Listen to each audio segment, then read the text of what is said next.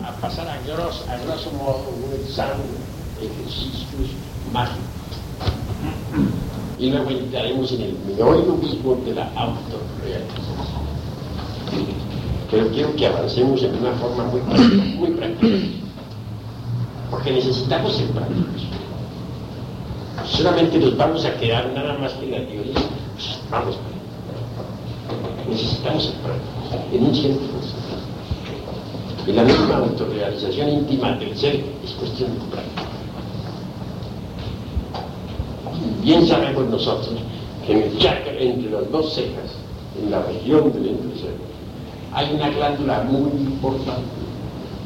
Quiero referirme esta vez a la glándula pituitaria. Ella secreta siete clases de hormonas. En la medicina se usa la pipitrina. En la, en la cuestión de obstetricia para acelerar, los partos o ayudar a los partos. Esa glándula pituitaria Sí, no, entonces yo no veo el tipo usted. Esa glándula pituitaria incuestionablemente está gobernada por Venus y Venus se haya asociado con el cobre. Así pues que en, ese, en esa glándula hallamos nosotros.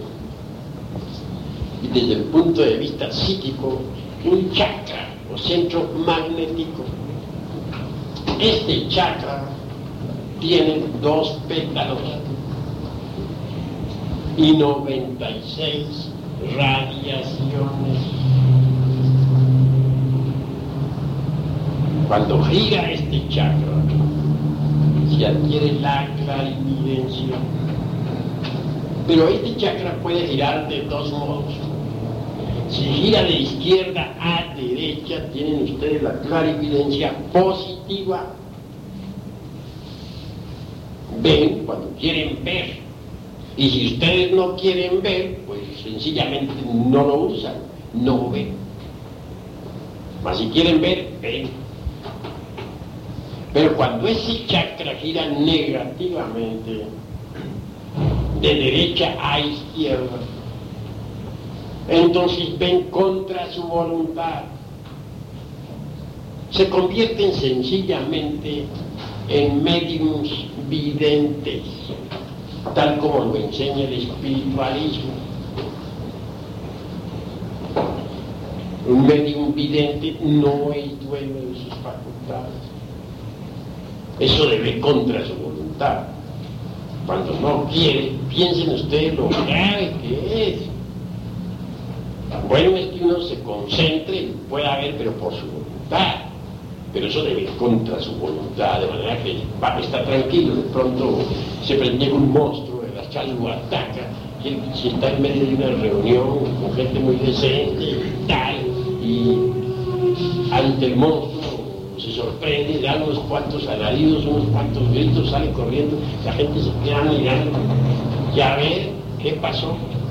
Cuando muchos lo llevarán a donde el psiquiatra, y de ahí al manicomio, es el caso del medio vidente. Sí, pues hay que hacer girar ese chakra de izquierda a derecha positivamente para que se forme una idea mejor. Ese chakra se hace girar en la misma dirección de las manecillas de un reloj pero cuando vemos al reloj de frente, no de lado, sino de frente. Si lo miramos frente a frente, vemos cómo gira. Así debe girar ese chakra, izquierda a derecha. Es fácil desarrollarlo. Sencillamente uno coloca pero coloca uno pues un vaso se sienta uno cómodamente. En el fondo del vaso pone un espejito y pone también algunas gotas en el agua del azogue con mercurio. Bien sabemos en ciencia oculta el valor del mercurio. Ponen algunas gotas en desagua para que se cargue con mercurio. Después, sentado uno cómodamente a cierta distancia, se concentra uno en forma tal que la mirada atraviese el cristal y caiga exactamente en el centro del espacio, en el centro exacto de la circunferencia. Hay un mantra que hay que pronunciar. Es el mantra de los misterios Chiago, que se pronuncia Isis, en dos, se reparte en dos sílabas. Así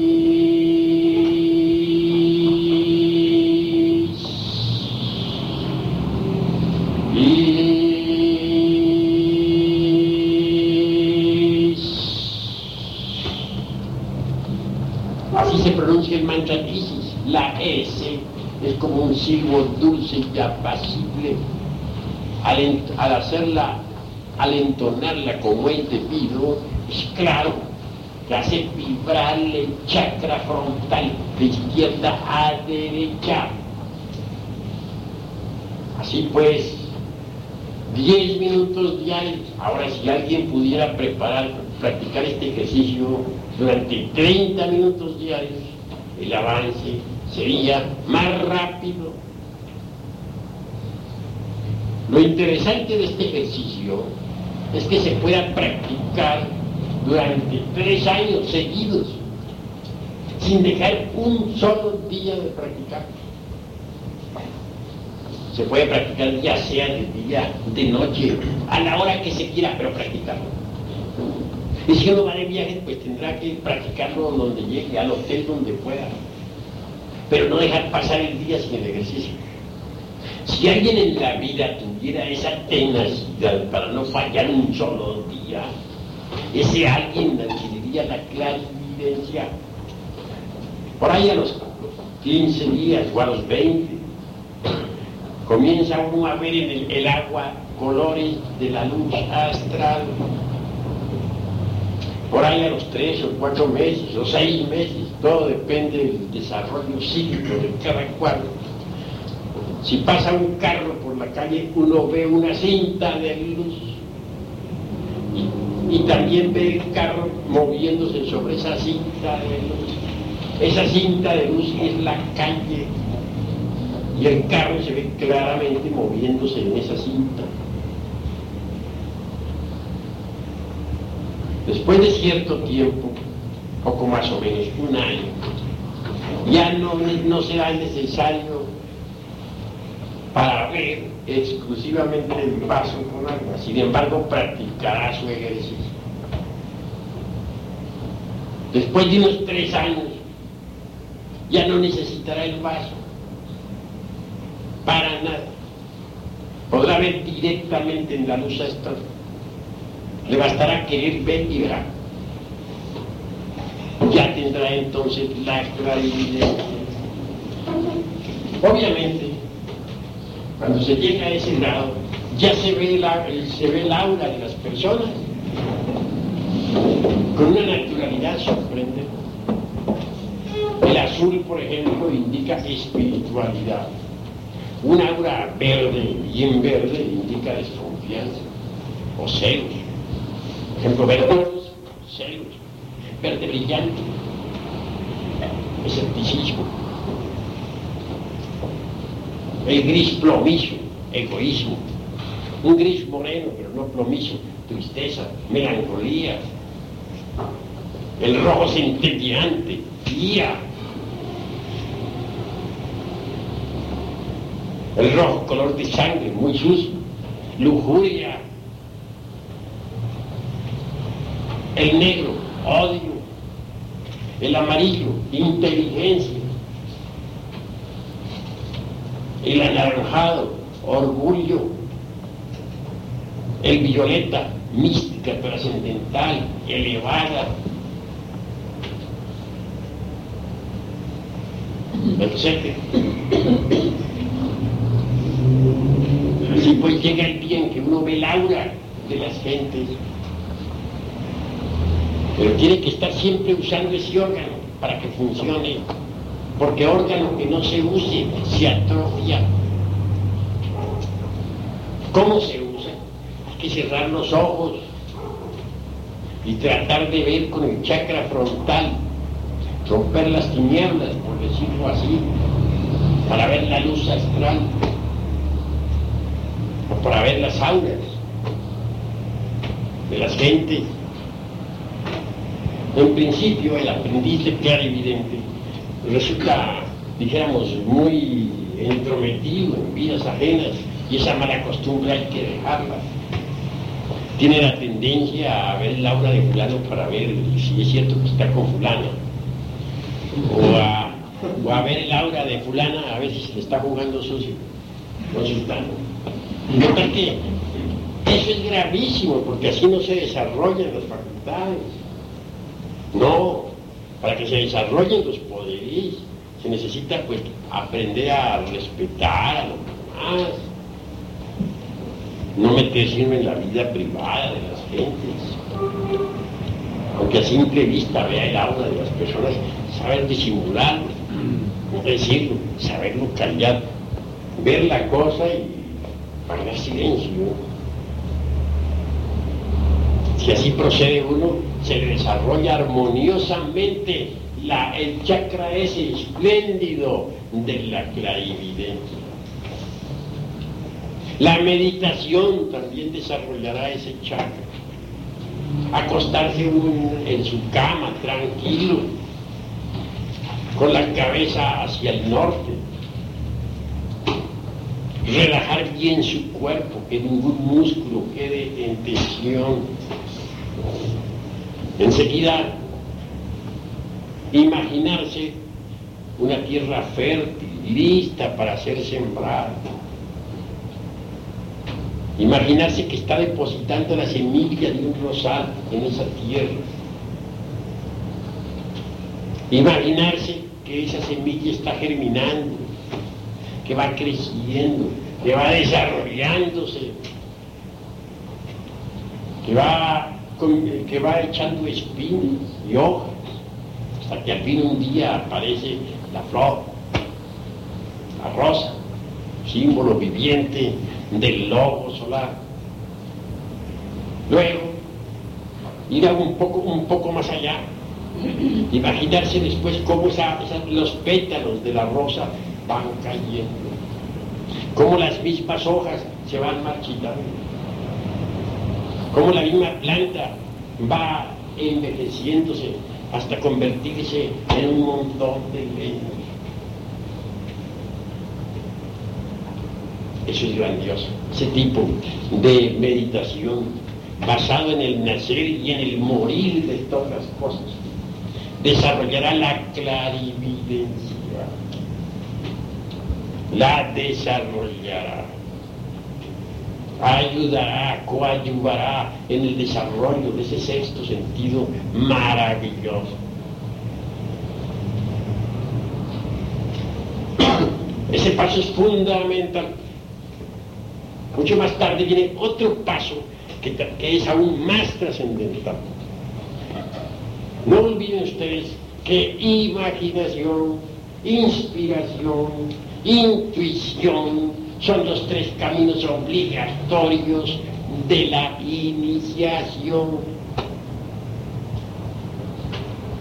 Una vez que uno sea capaz de ver la luz astral, una vez que sea capaz de ver el aura de las gentes, una vez que sea capaz de ver a los elementales de las plantas, tendrá que pasar al, siguiente escalón, que se llama inspiración.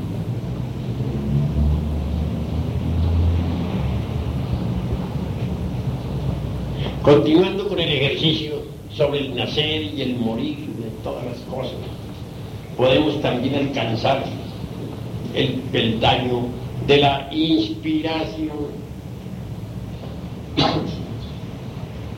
Si imaginamos que, hemos sembrado la semilla y que el rosal va creciendo poco a poco, que está echando espinas, hojas, y que al fin echa rosas. Podemos también pensar en el morir, ya que el rosal hasta convertirse en un montón de negros, y luego sentirnos inspirados.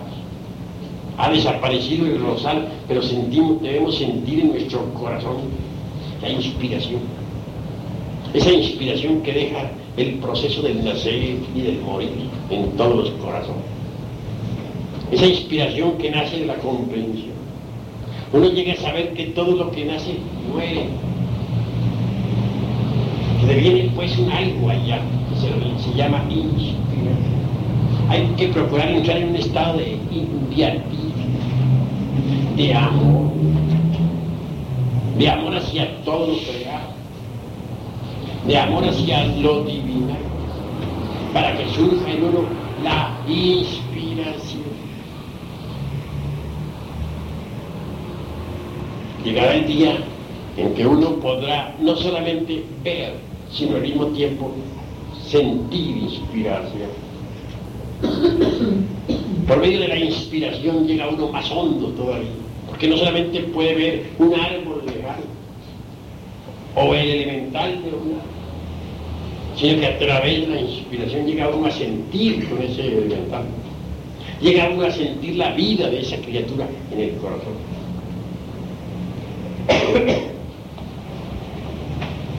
Imaginación e inspiración e intuición. El tercer peldaño es la intuición. Cuando uno es capaz de imaginar algo, cuando es capaz de sentirse inspirado y de llegar hasta derramar lágrimas al contemplar ese algo. Entonces siente ya también algo más profundo, más hondo. La voz del silencio, de que hablara Elena Petronila Rabasta. La intuición. La intuición es maravillosa. Medio de la imaginación puede ver un perro muy más. A través de la inspiración puede llegar uno al mundo mental. Pero la intuición lo lleva a uno mucho más lejos. La intuición lo lleva a uno al mundo del espíritu puro. Entonces puede uno contemplar allá el espectáculo de la naturaleza del universo. Ver a la naturaleza, al universo tal como es moverse en el mundo del espíritu platicar uno con los devas, con los Elohim o Prajapatis, con esa hueste creadora del demiurgo, poder hablar directamente con ellos, para recibir de ellos la enseñanza, la sapiencia. Esto es intuición. No olviden pues que la imaginación, la inspiración, la intuición son los tres caminos obligatorios de la iniciación. En principio es rudo el trabajo. Conviene empezar con el ejercicio, con el paso de agua. Cerrar los ojos para tratar de romper las tinieblas y ver el mundo más claro. No olvidar el mantra Nisis practicar la meditación, imaginando lo que quiera imaginar. Es el primer paso, imaginación.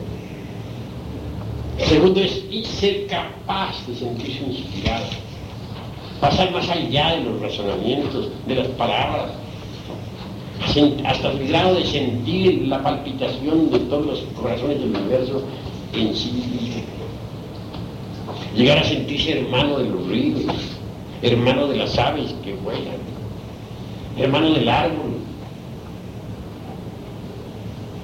llegar a comprender que todo el universo, en general, ha sido creado por la palabra. Cuando uno llega a tal grado de inspiración, el conocimiento es mayor. En fin, por ese camino de inspiración, de oración, de exaltación, se consigue penetrar en el reino de la intuición. Ese es el reino del espíritu puro. No sería posible entender realmente a los seres estrictamente espirituales que viven allá en la región de los si uno no tuviera desarrollada la intuición.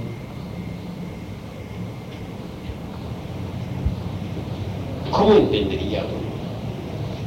Si es que ellos hablan en cierta forma, de cierta manera, que si uno no es intuitivo, pues no entiende. Hay que saberlos entender. Todavía recuerdo hace muchos años, muchos, tal vez unos 40, 35 años atrás. En aquella época yo andaba todavía de capa caída, dicen, de bodhisattva caído. Sin embargo, es obvio que no había perdido mis facultades. Y en el mundo astral se me ocurrió invocar nada menos que al ángel Baruch, que fue el maestro instructor de Jesús de Nazaret. Ustedes dirán, pero ¿cómo? Si Jesús es el maestro de maestros. Yo no les niego a ustedes eso. Pero ustedes no me pueden negar que él estuvo en Egipto y que allá tuvo, se sentó en, los banquillos a recibir clases como las están recibiendo ustedes aquí. También tuvo que, dijéramos, repasar todo el curso de enseñanza antes de empezar a cumplir la gran misión que cumplió. Y su gurú entonces era el ángel Baruch. Pero vean ustedes lo que se me ocurrió a mí llamar, nada menos que al ángel Varo, al maestro de Jesús de Nazaret. Bastante atrevido, ¿verdad? Y época en que andaba yo de capa caída, como dice. Bueno, vino a mí el ángel Varo. Sí, vino a mí. Es un Elohim muy antiguo. Vino él tiene una sapiencia única. Claro, salió dentro del interior de la tierra. Sí, señor. ¿De dónde salió? Del corazón de la tierra. Se abrió una compuerta y junto con sus discípulos se acercó a... Soy el ángel Baruch, respondió. ¿Para qué me habéis llamado? Necesito platicar contigo, fue mi respuesta. Bastante atrevido yo en aquella época. Sí, es que así es uno, cuando anda de capa caída, todo lo considera tan fácil. Que a mí no se me hizo difícil poder platicar con él. Bueno, se sentó en un cómodo sofá. Y me dijo, podéis hablar en ese lenguaje que ellos tienen, que no es un lenguaje seco como el que nosotros por acá abajo, sino dulce, podéis hablar. En ese momento parecía el ángel Baruch, una hermosa doncella. Pues bien sabido es que todo ser divino tiene dos almas. El alma espiritual, que es femenina, el alma humana, que es masculina. Él puso a flote su alma femenina, es decir, su valquiria, para platicar conmigo. La primera, lo primero que le dije fue lo siguiente, necesito una clave para despertarle la clarividencia instantáneamente a cualquier ser humano. maestro quedó, o aquella damita, dama maestra, se quedó mirándome y me responde, no puedo daros esa clave. Bueno, entonces necesito otra clave. ¿Cuál? Necesito una para que todo ser humano pueda salir instantáneamente del cuerpo físico y astral cada vez que le dé la gana. No, no era muy cierto, no eran muy hermosas las frases que yo estaba utilizando. No eran, por cierto, la frase que debe usar en iniciado. Claro, tenía yo bien gordo. ¿Qué más se puede esperar de mí? Entonces responde el tampoco puedo daros esa clave. Estoy de perdida, estaba yo en aquella época, hace unos 45 años, de capa caída, pues yo había venido a este mundo como Gonzalo caído. Le dije, bueno, entonces una clave como para levantar dinero. Pues bien mal estoy. El maestro responde otra vez, tampoco puedo daros esa clave. Pero claro, me quedé mirando a aquella dama inefable, acostada en un cómodo diván, con una hermosa cinta en la cabeza, ¿no? Pues francamente, ¿no? Pues uno como, es, es, hombre de sexo masculino, ¿no? Pero me pareció hasta guapita, ¿no? me iba pareciendo cada vez más simpática, ¿no? Lo, único que no, le dije es tan guapa, ¿no? No, no, hasta ya no llegué, pero sí en, en mi sentía que como que estaba muy simpática, ¿no? Bueno, al fin el maestro, yo estaba contemplándola y cada vez me parecía más guapa, ¿no? y verdad que se veía bellísima. Pero muy pronto hube de ser sorprendido por algo terrible ese sí no lo guardaba yo. Resulta que estaba yo viendo a la valquiria del alma espiritual, que es femenina. el maestro echó su alma espiritual para el fondo de su conciencia superlativa y puso a flote su alma humana, la cual es masculina. Al ponerla al flote se verificó el cambio, naturalmente. Entonces me encontré ante un anciano terrible que lanzaba rayos y truenos por todas partes con el cetro de mano. Yo quedé pues asombrado eso de que estoy contemplando una bella damita inefable que está pareciendo guapa de pronto se me transforma en un, en un varón terrible que lanza rayos y centellas. Eso no fue, no fue una sorpresa, eso fue terrible como sorpresa. Comprendíme que estaba metiendo la pata. Me la estoy metiendo hasta no, no me queda más remedio que pedir perdón, no más. Sí, yo, francamente, todo humillado en tierra me prosterné, ¿no? mordiendo el polvo y pidiendo 50 mil perdones, sabidos y por haber, perdóname, le decía, no vuelvo a, a tener esa clase de pensamientos, 50 mil cosas.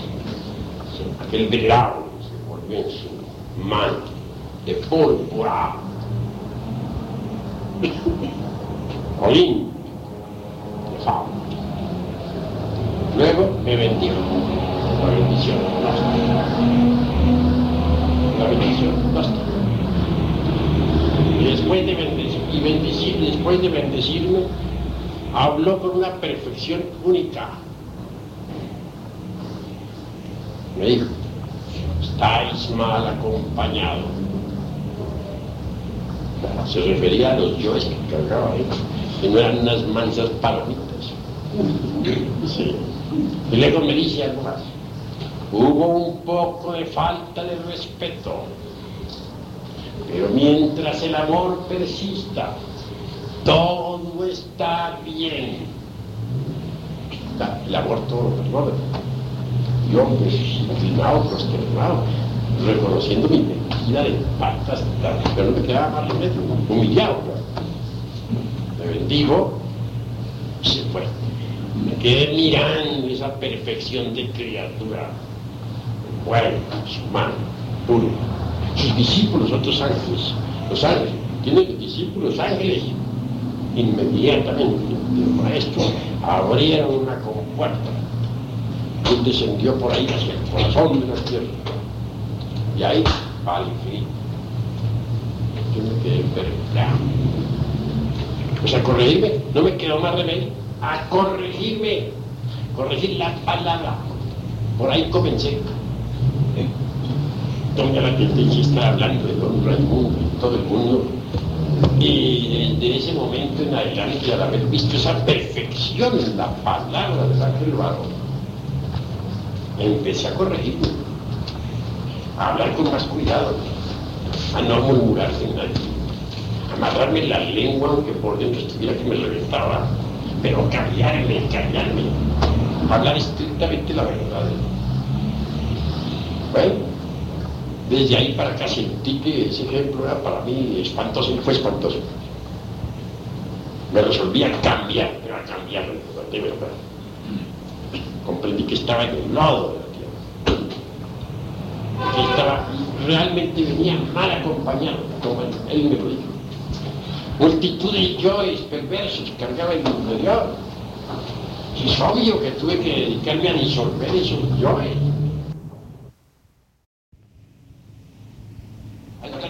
el ángel varón. Si no hubiera tenido yo un chispazo de intuición, no hubiera entendido. ¿Por qué no quiso? ¿Por qué le dijo estáis mal acompañados?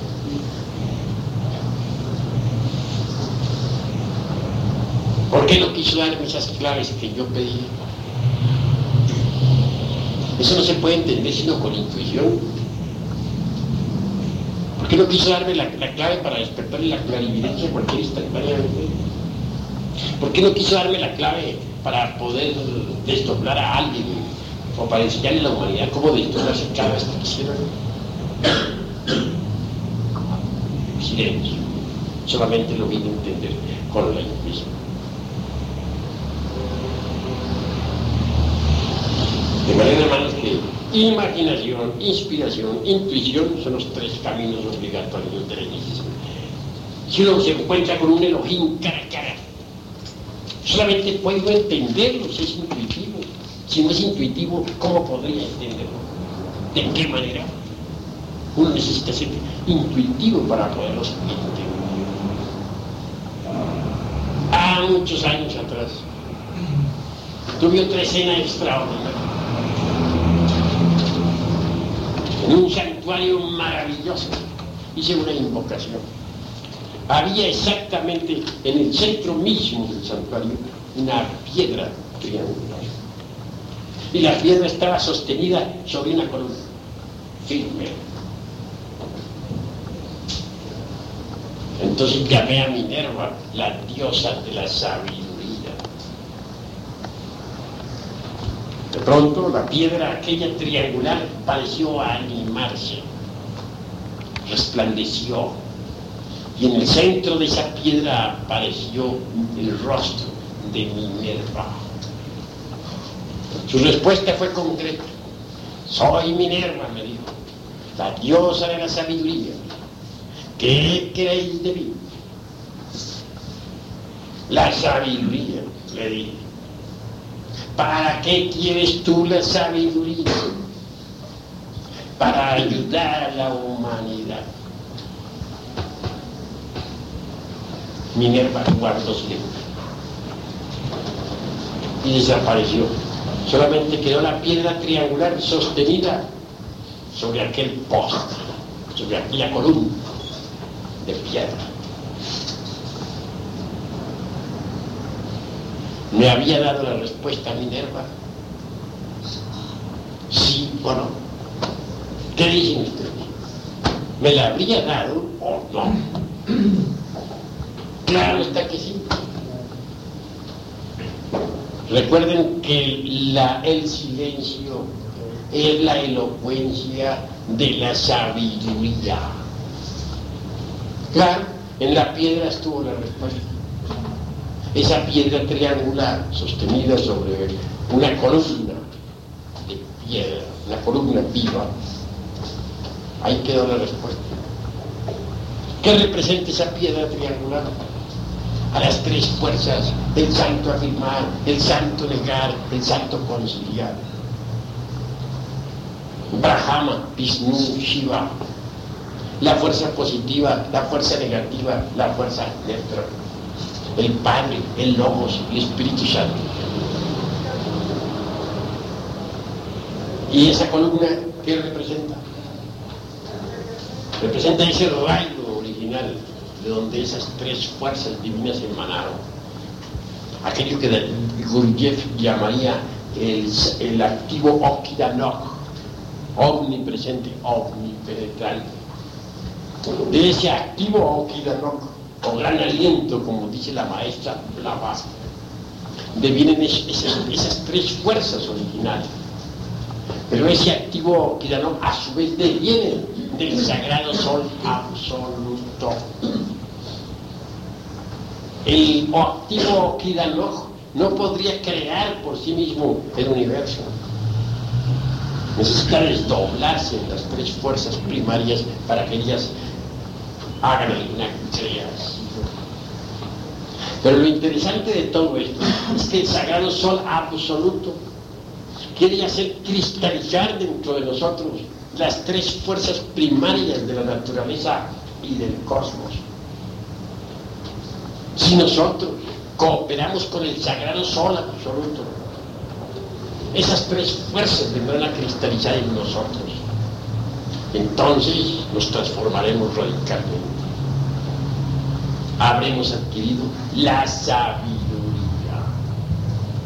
fue así como me contestó Minerva. Y me contestó con el silencio. Porque el silencio es la elocuencia de la sabiduría. Nosotros necesitamos de verdad hacer cristalizar las tres fuerzas cósmicas dentro de sí mismos es verdad. Ustedes saben el Espíritu Santo cristalizando nuestro organismo se convierte en el cuerpo astral, en el cuerpo mental, en el cuerpo causal. El Espíritu Santo, cristalizando en nosotros, nos hace de nosotros el gentil hombre, el hombre inteligente, capaz. El, Espíritu Santo cristalizando en nosotros hizo a un San Germán, a ese hombre maravilloso que asombró a toda Europa durante los siglos 15, 16, 17, 18. El Espíritu Santo cristalizando, cristalizado, su cagliostro. El hombre que transmutaba el, el plomo en oro y hacía diamantes de la mejor calidad. Hacia el gentil hombre, hombre sabio El Cristo cristalizando en nosotros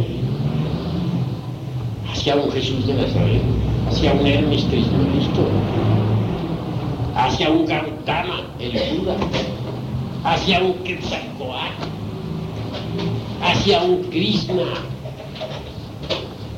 hacia un Zoroastro o Zaratustra. Y el Padre cristalizando en nosotros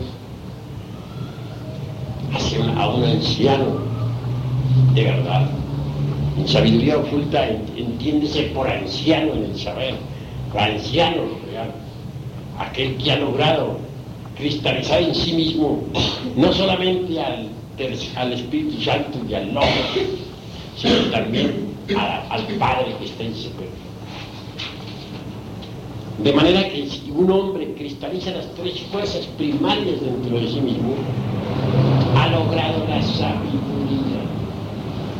¿Qué más puede desear? Así pues, hermanos, la respuesta de Minerva fue realmente extraordinaria, maravillosa, formidable. Pero si yo no hubiera tenido intuición, ¿cómo hubiera podido interpretar ¿De qué manera hubiera podido entender la voz del silencio? La respuesta de Minerva habría pasado para mí desapercibida. Afortunadamente me ayudó la intuición. Sí, pues, esa es una preciosa facultad que hay que desarrollar en nosotros. Pero empecemos por la escala más ruda, escala inferior, la de la imaginación. Prosigamos después con la inspiración antes de entrar en el reino de la intuición. El ejercicio que les he dado para la imaginación es sencillo. También les he dado un manto, también les he explicado la meditación, cómo usar la imaginación, cómo desarrollarla. Hay dos tipos de imaginación. Existe la imaginación mecánica y existe la imaginación consciente. La imaginación mecánica no sirve, es la fantasía. Y la fantasía está formada con los desechos de la memoria. Por lo tanto, no sirve. Se necesita la imaginación consciente, de la imaginación activa, de la imaginación intencional. ese tipo de imaginación desarrollado es grandioso, sublime. Ese tipo de imaginación desarrollado permitió a Leonardo da Vinci plasmar en el lienzo la Gioconda, que entre paréntesis, mucho se ha hablado sobre la Gioconda. Algunos suponen que fue la novia de Leonardo da Vinci. Se equivocan los que así piensan. Cuando uno mira la Gioconda, y yo los invito a ustedes a que reflexionen en esto, observen el cuadro de la Gioconda. Tiene nada de noviazgo, no aparece en ella nada semejante.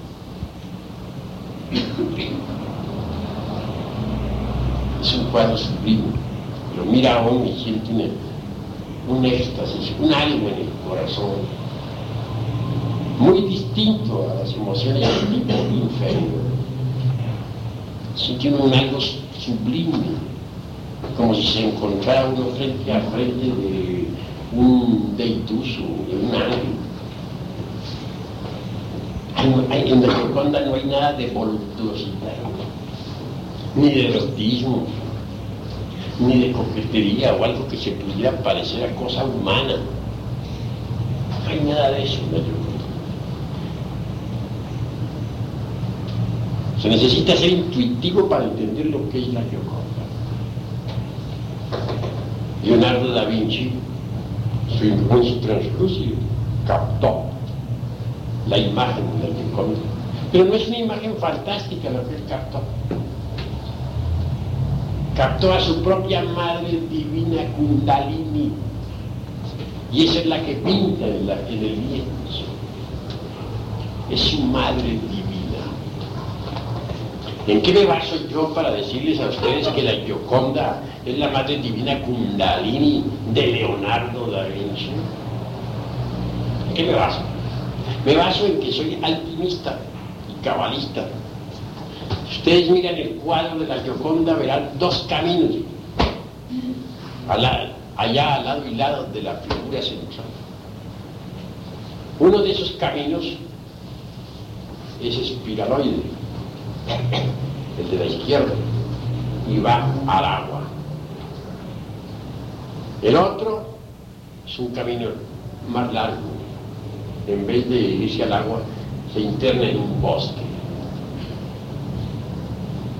Ahí está la clave.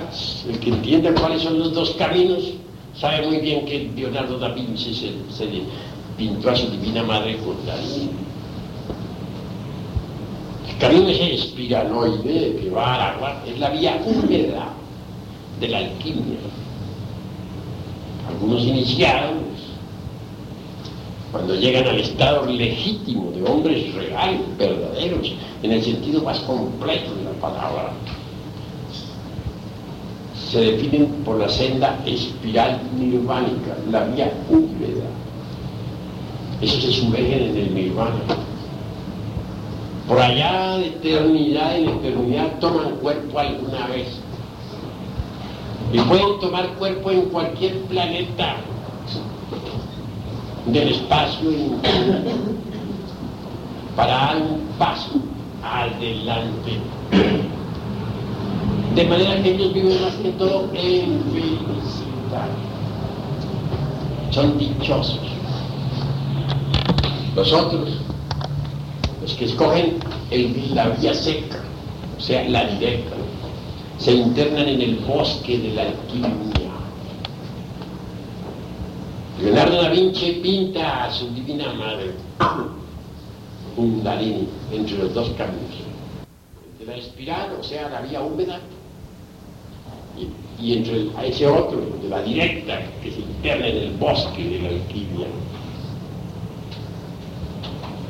Obviamente, solo con la ayuda de la Madre Divina Kundalini puede uno avanzar en cualquiera de las dos vías, sea en la vida vía húmeda o sea en la vía seca. Los alquimistas hablando el lenguaje simbólico, dicen que en la vía, que la vía húmeda el trabajo se puede realizar en 18 meses. Pero resulta que afortunadamente somos alquimistas y corrompemos el lenguaje de los alquimistas. Debido a eso, podemos afirmar en forma enfática que la Gioconda de Leonardo da Vinci su propia madre divina Kundalini.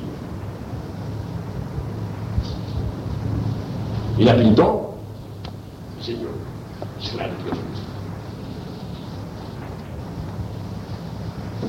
Si pues, si él no hubiera desarrollado el translúcido, ¿cómo podría haberla visto? Pero él había desarrollado el translúcido, aún más había subido por la escala de la inspiración y había llegado también a la tercera escala, que es la la intuición. Imaginación, inspiración e intuición son los tres caminos obligatorios de la iniciación. Es necesario que todos ustedes pues vayan comprendiendo la necesidad de empezar por subir, aunque sea el primer escalón, el primer escalón el de la imaginación. Empezar siquiera por ahí. Porque si ustedes comienzan a dar el primer paso por la senda de la imaginación, más tarde dan el paso hacia la inspiración y mucho más tarde hacia la intuición. Pero no se queden embotellados en el intelecto nada más. Porque el intelecto es tan solo un escalón muy inferior. Es necesario peldaño muy bajo, que el otro paso y estar en el camino, en, el nivel de la imaginación. Y mucho más tarde se da el otro paso que lo lleva uno al nivel de la inspiración. Y mucho más tarde da el otro paso que lo lleva al reino de la intuición. No quedarse embotellado en el intelecto. Ese es el error de muchos que fracasan en estos estudios. Porque se quedan enfrascados nada más que en el intelecto. Que el intelecto jamás puede llevarnos a la iluminación. ¿Cuándo? ¿Creen ustedes acaso que el intelecto puede llevar a alguien a la iluminación? Aquellos pseudoesoteristas o pseudo-ocultistas que se han, han, quedado embotellados en el intelecto, llegan a viejos sin haber hecho nada, completamente fracasados en estos estudios. Así pues, no nos quedemos en el intelecto. No, empecemos de una vez por dar el paso hacia el reino de la imaginación. Conforme ustedes vayan entendiendo esto prácticamente, pues irán avanzando más y más y más. Hay algunas prácticas que son atrevidas, yo no se los digo a ustedes. Voy a darles una atrevida, a ver si ustedes también se vuelven atrevidos y la hacen. A ver, la que les voy a dar es la siguiente. Colocar un espejo grande frente de ustedes. Al lado derecho se, se, enciende una vela, o una veladora para ser más caro, una veladora, pero en forma tal que la llama no se refleje en el cristal, magnetizar el espejo fuertemente. Enseguida, concentrarse en el corazón. Sí, en el corazón. Profundamente. Pronunciando los, mantras Om, Hum, para abrir el chakra del corazón. Rogarle a la Madre Divina Kundalini que lo abra. Imaginarse, y ese es un trabajo fuerte de imaginación, que en el, que en el corazón hay una caverna profunda, una caverna en llamas, una caverna donde existe mucho fuego. Imaginarse que de ahí, que ahí tiene que aparecer la Divina Madre en figura de serpiente, pedirle a ella que aparezca, además pedirle que aparezca, pero pronunciando los mantras Om Hum. Cerrar los ojos en meditación profunda. Poner un poquito de sueño, un poquito, y ese poquito combinarlo con la meditación. Y si así entre sueños, entre dormido, entre despierto, logra ver a la serpiente ahí, entonces ya vista pedirle a la serpiente que en el espejo nos muestre la imagen de nuestra pasada reencarnación, de nuestra pasada, de pasada retorno nuestra pasada existencia, para ser más claro. Dicho esto, concentrarse en ese espejo, mirando fijamente, sin pestañear, hasta que el, espejo, como espejo, desaparezca. Si logramos que desaparezca sin pestañear, entonces aparecerá otra figura en su reemplazo la figura de, nuestra persona, de nuestra personalidad en la pasada existencia. Se necesita más valor. Claro. Si seguimos suplicando a la Madre Divina, le rogamos que nos haga ver esa pasada existencia, tal como sucedió. Si la concentración es buena, podremos llegar a ver realmente la pasada existencia tal como sucedió. Ese es otro modo maravilloso para llegar a conocer la existencia anterior y las existencias anteriores. Con ese procedimiento no solamente se puede repasar la vida anterior, sino que se pueden repasar todas las vidas anteriores es práctico. Pero si uno quedara embotellado nada más que en el intelecto, nomás no, no consigue nada porque el intelecto no sirve para eso. El intelecto es útil, sí, muy útil. Todos lo necesitamos. Pero dentro de su órbita, un planeta también tiene existencia y es útil dentro de su órbita. El átomo dentro de su órbita está correcto. Pero si, un, planeta saliera de su órbita, provocaría una catástrofe. Sería inútil. Así también una facultad cualquiera fuera de órbita es inútil. El intelecto es útil dentro de su órbita. Fuera de su órbita no sirve. Pero el error de nosotros es creer que sí sirve y que con el intelecto tenemos que llegar a ver los misterios de la vida y de la muerte, etcétera, etcétera, etcétera. Y eso es falso. No quiero decirle que destruyamos el intelecto, no, eso no es lo que estoy diciendo. Lo que estoy diciendo es que lo dejemos dentro de su órbita y que, para, y que subamos de verdad por los caminos de la imaginación, de la inspiración y de la intuición que necesitamos de otras facultades, que solamente así podremos llegar a estar iluminados. El intelecto no puede llevarnos a la iluminación.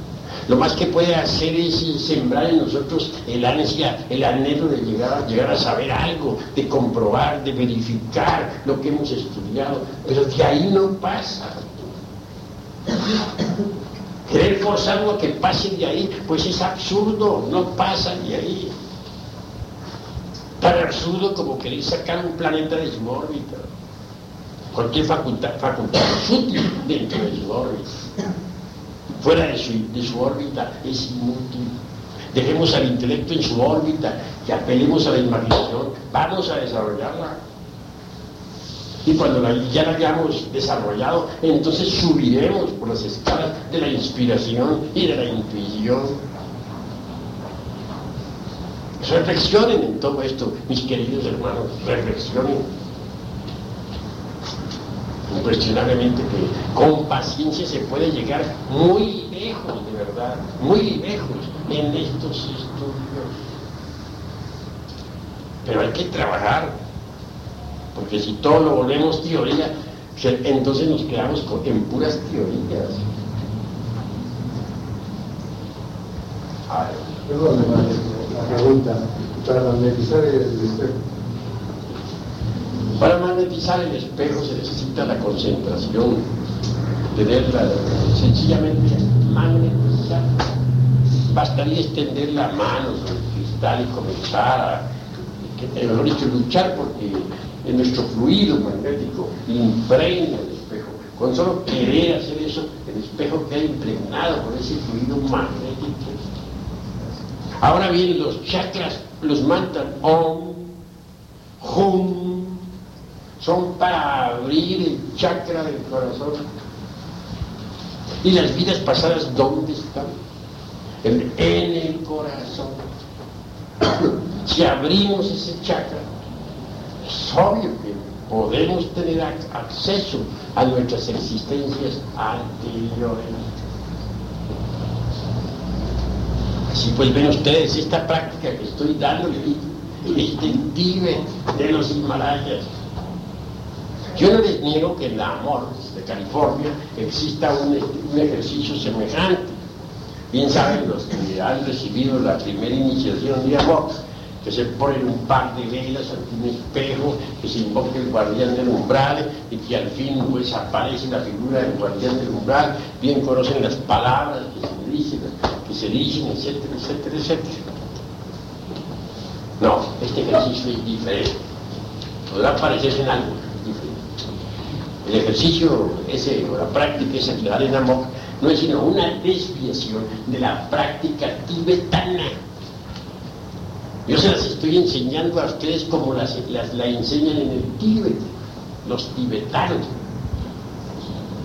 Y no se usan dos velas, dos velas, sino una veladora nada más, del lado derecho, pero en forma tal que la llama no se refleje sobre el espejo, que lo alumbre, pero que no se refleje.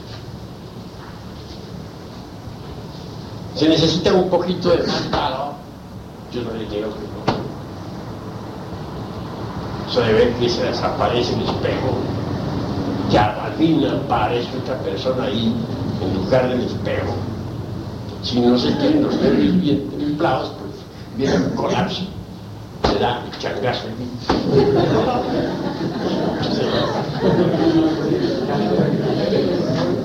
No, se necesita tener valor, coraje.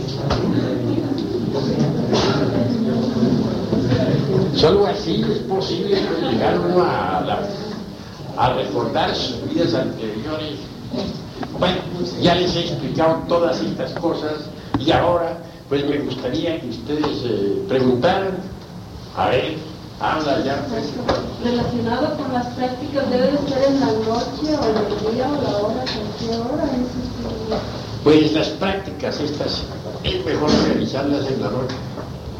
Es mucho mejor. Es más aconsejable.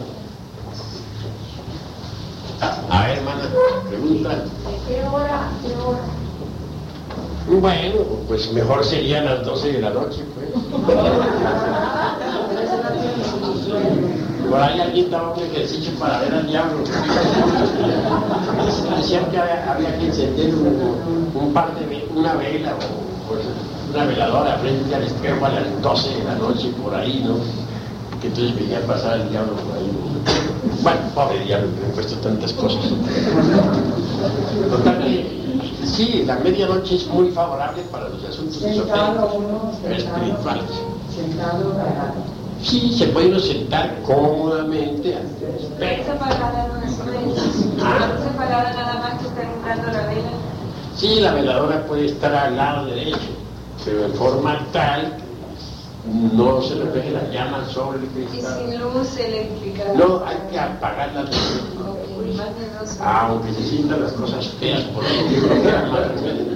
A ver, respecto al, al ejercicio del vaso, cuando se concentra en el vaso y durante los próximos 10 o 30 minutos, ¿debe ser con los ojos cerrados o con la vista puesta en el centro del vaso? con la vista puesta en el centro del vaso.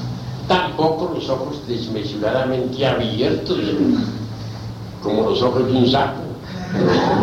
Absolutamente. Sí, así entre los ojos, entre los párpados entre, entre cerrados. No totalmente cerrados, ligeramente. Pero sí que se alcance a ver el agua. Sí, hermano, ¿me preguntan? Maestro, perdón, me escapó de, de, de memoria preguntar qué debe llevar el mercurio, el vaso. El, el, sí se echa entre el agua algunas gotas de azogue o mercurio, que es lo mismo, y se pone un espejito en el fondo del recipiente, en el fondo del agua. Cuando no tenga eso, da mismos resultados con agua. Sí da resultado, pero mientras mejor esté el clariteleidoscopio, como se le llama, pues tanto mejor. Sí. Maestro, tengo entendido que su seudónimo Samael, eh, y otro, su verdadero nombre es otro.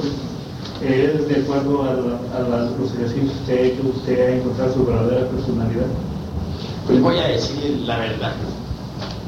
Resulta que Samael no es un seudónimo que yo. Hay la creencia de todos a que es un seudónimo. No hay tal. Realmente yo soy Samael. Ustedes habrán oído, leído en Cábala que se habla de Samael que se le pinta como el, re- el regente del planeta Marte, un ángel, un arcángel, o sea, como quieran llamarlo. Bueno, la cruda realidad de los hechos es que yo soy chamán. Y lo digo con toda la franqueza que soy.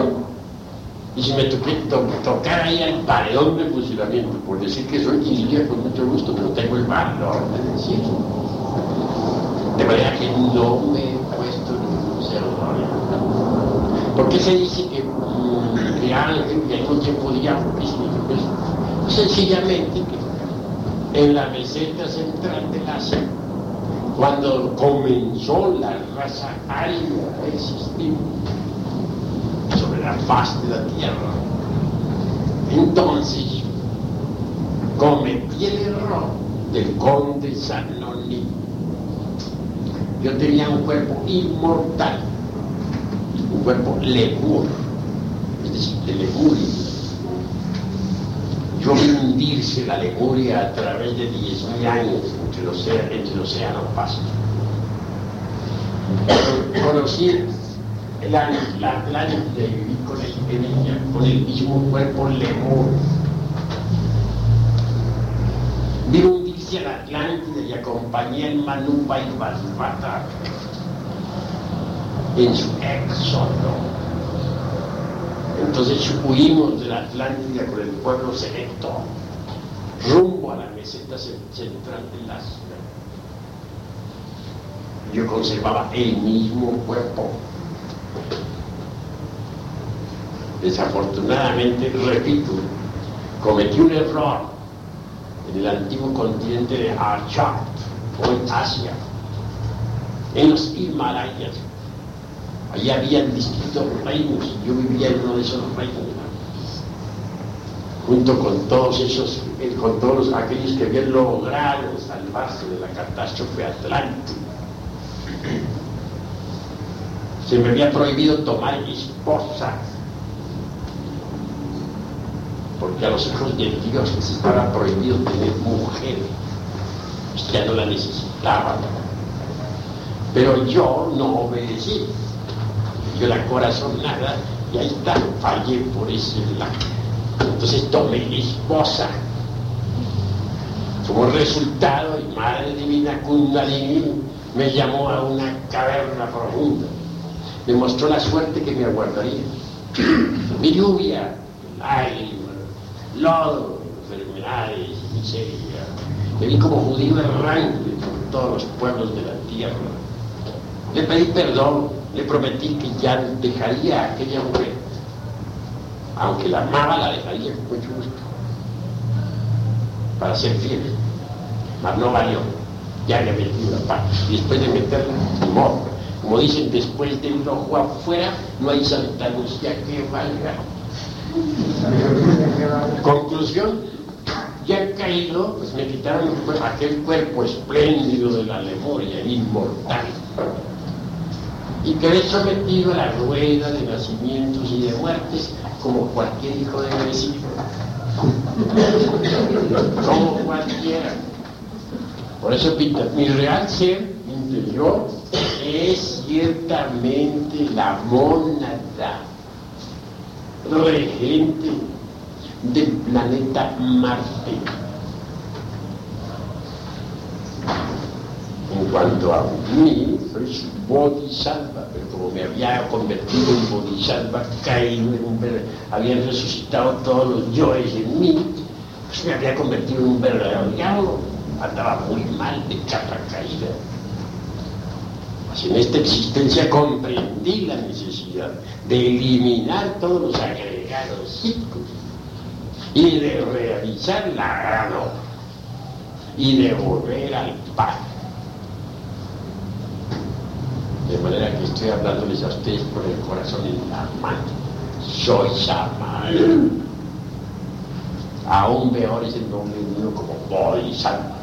Y Samael es el nombre del chispa interior, de mi monada. Estoy consciente del amanecer de la vida. Yo asistí a la aurora. Estoy aquí con la humanidad desde que rayaba la aurora, desde que el corazón del sistema solar comenzó a palpitar después de la noche profunda del gran Pralayana. Vine aquí porque aquí me mandó mi Dios interior profundo, Padre que esté en secreto, con el propósito de servir a la humanidad. Y creo que estoy sirviendo, estoy trabajando por la humanidad. Permanecidos cuantos siglos caído, ¿cómo no? Pero gracias a Dios ya me levanté del lodo de la y estoy dedicado a trabajar, hacer la gran obra del Padre. Así pues, yo digo lo que he experimentado. Estoy metido entre este cuerpo para ayudar a la humanidad. Pero en nombre de la verdad les digo, soy el arcángel Samael. Si la gente no cree, no me importa. Si se ríen, tampoco me importa. Yo cumplo con decir lo que soy, pero se preguntan. Sin importarme si creen, si no creen, si, se ríen, si dudan. Allá ellos. A mí lo único que me toca es decir lo que soy cuando se me interroga. Y enseñar la doctrina la que debe decir. La que he venido a dar por orden del Padre. De mi Padre que está en. Eso es todo. ¿Cuánto tiempo nos falta, estoy hablando en años convencionales, para el próximo gran cambio? La, la próxima catástrofe está bastante grave. ¿Qué es lo que han dicho las Sagradas Escrituras? Que el día ni la hora nadie la sabe, ni aun el Hijo, ni los ángeles del cielo, sino el Padre.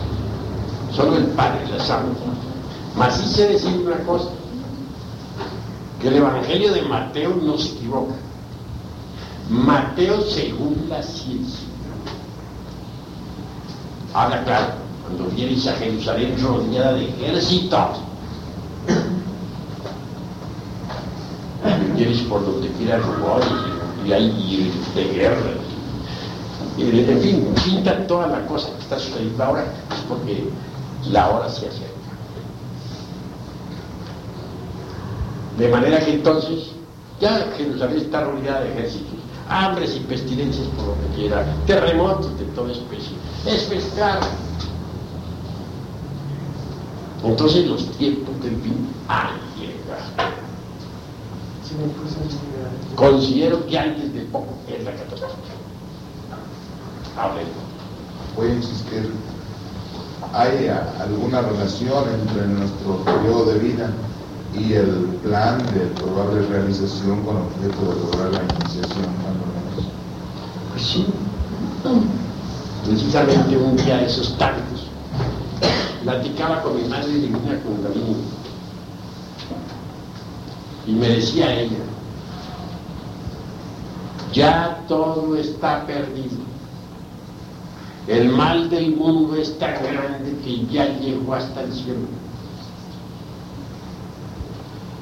Y de Babilonia la grande, la madre de todas las fornicaciones de la tierra, no quedará piedra sobre piedra, todo será destruido. Entonces, yo algo asombrado le dije, bueno, entonces, madre mía, estamos metidos ante un callejón sin salida. ¿Quieres hacer, ¿Quieres hacer un negocio conmigo? Fueron las palabras de ella. Sí, sí quiero hacerlo. Bueno, tú abres el callejón sin salida y yo los mato. Te está hablando en ese lenguaje, en ese idioma la madre de manera que ya no hay remedio. Pero hay otra cosa más. Estamos abriendo el callejón sin salida. Mientras tanto, la madre cósmica pues, se elimina, están los terremotos, están las catástrofes, está todo hablando. Por último, vendrá la gran catástrofe. Estamos abriendo el callejón sin salida. Ustedes lo aprovechan, pues bienvenidos, en buena hora. Si no lo aprovechan, allá ustedes. Yo cumplo con abrirlo. ¿Con qué lo estamos abriendo? Pues con la enseñanza. ¿Y qué fue lo que hizo el Manuba y Pachipata en su tiempo, en su época? ¿Qué hizo el Manuba y Pachipata? Formó, hizo lo que está haciendo en este momento. Él hizo también un ejército, que fue el, el ejército de la faz amarilla o faz resplandeciente, como decían en aquella época, para diferenciarlo del ejército de la faz tenebrosa. Gentes de buena voluntad vinieron a la enseñanza. Gentes de buena voluntad se dedicaron a destruir el ego. Se dedicaron al trabajo sobre sí mismos. Y a la hora de la hora, cuando la gran catástrofe se acercaba, el Manuba y Valspata sacó a su gente. Como les dije, yo fui testigo de eso. Entonces, con su gente, salimos. Por donde quiera encontramos paso, huimos. Y así fuimos a dar hasta la meseta central de la ciudad.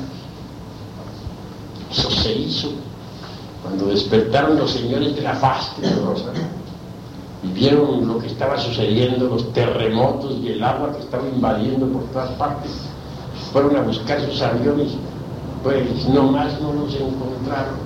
¿Por qué? Porque nuestra gente los había ya destruido. De lo contrario, nos hubieran seguido con sus aviones. Sin embargo, intentaron, a pesar de todo eso, perseguirlos. Hasta mataron algunos de los nuestros, pero perecieron entre las aguas. Eso se está haciendo. Se está haciendo un pueblo. Y si hoy todos no creen, en aquella época tampoco creyeron. Y si hoy se ríen, en aquella época también se rieron. Y si hoy dicen que estamos pasando de maracas, en aquella época también dijeron lo mismo. Es lo mismo, es la ley de recurrencia. Pero al fin vendrá la catástrofe. Ya el Columbus se acerca. Dicen que pertenece al sistema solar Neptuno. Yo digo que pertenece a ese sistema. Es un mundo como seis veces más grande que Júpiter. pasará por un ángulo de nuestro sistema solar, pasará demasiado cerca a la Tierra. Y obviamente, pues, producirá una revolución en los ejes de la misma. Entonces lo que era Ecuador viene a convertirse en polos, lo que era polos viene a transformarse en Ecuador. Pero el solo acercamiento del Cólogos es más que definitivo porque jalará el fuego del interior de la Tierra y aparecerán volcanes por donde quiera. Se intensificarán los terremotos. Y recuerden ustedes lo que dice la doctrina secreta de Anuáhuac, que los quinto sol perecerán por el fuego y los terremotos. Y nosotros somos los hijos del quinto sol. Y si el cólogos ya viene, si está a la vista de los telescopios, ¿qué podemos deducir por simple sentido común? Que la catástrofe está a las puertas, ¿verdad? Ahora les voy a contar a ustedes algo extraordinario. Después de haber, cuando yo reconquisté mi presente existencia, digo reconquisté, ya les conté que, David, que estaba yo de bolsar la caída, que tuve que luchar mucho para volver a levantarme. Reconquisté, aclaro, el grado de adepto calificado. Obviamente fui recibido en el mundo causal, porque el mundo causal es el, es el templo de la gran logia blanca. Y era allí donde tenía que recibirse. Dentro del templo, los adeptos hicieron desfiles completamente militarizados.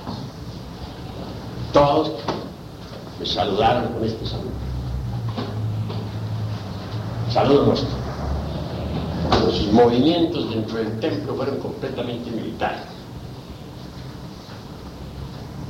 Desfilaron ante mi significante persona que nada va, únicamente para darme un bienvenido, para recibir como lo, hacen con cualquier adepto que sea recibido en esa región. La transmisión se hizo toda telepática. No vi una sola sonrisa en todos los adeptos. Allí habían adeptos chinos, alemanes, ingleses, franceses, eh, de todas partes del mundo. Adeptos que están trabajando en la gran obra de paz. Pero más no había una sola sonrisa en ninguno. Había en ellos todos una seriedad tremenda. Telepáticamente se me hizo toda la transmisión, sin parar. Se me dijo del gran acontecimiento que va a haber y que está ya a las puertas. De los millones de seres humanos que van a perecer por el fuego y el agua y los terremotos. De las guerras y sobre que, que, que vendrán antes. De las hambres que nos aguardan. De las epidemias. De la terrible desolación. Total en ellos no había nada de alegría. Ni sonrisa, no había tiempo para sonreír sino una severa, una severidad horrible, terrible. Se me hizo entender la gran responsabilidad que pesa sobre mis hombros. ¿Cuál es la de guiar el ejército de salvación mundial? Así lo entendí. La transmisión fue telepática. También se me dijo que nave que no andara sería cortada es decir, si un grupo gnóstico de pronto se, sería por entregarse a, a, digamos, a la negligencia, por no, no hacer difusión de la enseñanza, por flojear en una palabra, ese, ese, ese grupo sería cortado. allá no le entraría fue la fuerza psíquica a ese grupo, la fuerza de arriba de los mundos superiores. Fracasaría grupo. Así es la cosa, porque la hora es muy. Se trata de hacer un ejército. Y antes de que venga la tremenda, tremenda catástrofe, el ejército tiene que ser sacado secretamente y llevado a un lugar. Yo sé cuál es el lugar, pero si lo digo, perjudicaría la obra del Padre. En ese lugar no va a pasar nada. Serán llevados los hermanos de ese ejército, pero los hermanos que de verdad demuestren estar trabajando sobre sí mismos. Serán llevados a ese lugar. En su hora, en su día, en su momento, se les hará llegar el aviso, hermano, ha llegado. Y nos reuniremos para ir a ese lugar, desde donde contemplaremos el duelo del fuego y del agua durante siglos y de padres e hijos, todos iremos contemplando ese espantoso después de dos siglos. Entonces, cuando, ya del fondo de los mares salgan nuevas tierras, en esas nuevas tierras irán a vivir ese pueblo selecto, se convertirá en el núcleo de la futura sexta raza raíz. Obviamente, en, el, en ese intervalo, la tierra estará envuelta en fuego y vapor de agua. Durante ese intervalo habrá que acabar de disolver el ego, porque la nueva edad, en la edad de oro, no se le dará cuerpo físico a nadie que tenga ego. Está prohibido darle cuerpo físico a quien tenga ego. Porque uno solo que tuviera, que tuviera cuerpo físico teniendo ego, ese solo acabaría de hecho con la edad de oro, corrompería a todos nosotros, los dañaría. Esa es la la vida. En la verdad de oro no habrá fronteras. Será una tierra transformada, una tierra regenerada. Esto que estoy diciéndoles a ustedes está simbolizado por el, por el toro alado. Es el toro con alas, símbolo de una tierra regenerada. Es también el símbolo del Evangelio de Lucas. El Evangelio según San Lucas es el Evangelio según la luz. Es el Evangelio solar. El Evangelio para la futura edad de oro. La edad de oro no está dentro de unos tantos millones de años, no, está a las puertas. Es ahora en Acuario, ya estamos en Acuario. Nostradamus dice que es en bajo Acuario, que viene la edad de oro. Y Nostradamus no se equivocó jamás. Además, los hechos son hechos. El cosmos está a la vista de los telescopios. Entonces, ¿qué más queremos? Así pues que el objetivo de estos estudios es precisamente ese, preparar un grupo de gentes que sirvan de núcleo para la futura sexta raza raíz. Eso es lo fundamental. Si ustedes cooperan con el sol, si trabajan sobre sí mismos, podrán formar parte de ese núcleo. Y maravilloso que lleguen a ustedes a formar parte de este de tal núcleo. ¿Por qué se llama a esa tierra futura la edad de oro? Voy a decirles que así como tenemos el año terrestre con sus cuatro estaciones, primavera, verano, otoño e invierno, así también tenemos el gran año sideral. Nuestro sistema solar tiene que moverse en todo el cinturón zodiacal, dar la vuelta a todo el cinturón zodiacal. Y cuando regresa al punto original de partida, ha terminado el año sideral. El año sideral también tiene cuatro estaciones. Primavera, la edad de oro. Verano, la edad de plata. Otoño, la edad de cobre. Invierno, la edad de hierro. Ya el Sol con su sistema solar regresó otra vez a la era de Acuario. Fue de Acuario de donde, de donde, desde donde el Sol inició su marcha alrededor del zodiaco. Pero ya regresó a Acuario.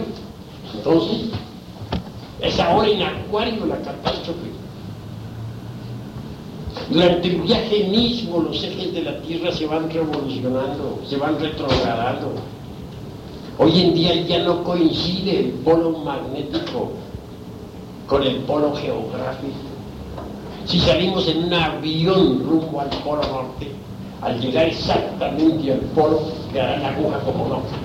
Pero si luego bajamos verticalmente, para sorpresa nuestra, encontraremos con que allí no está el polo. ¿Por qué? Que ya no coincide el polo geográfico con el polo magnético. Los polos se han desviado. Es la realidad de los seres.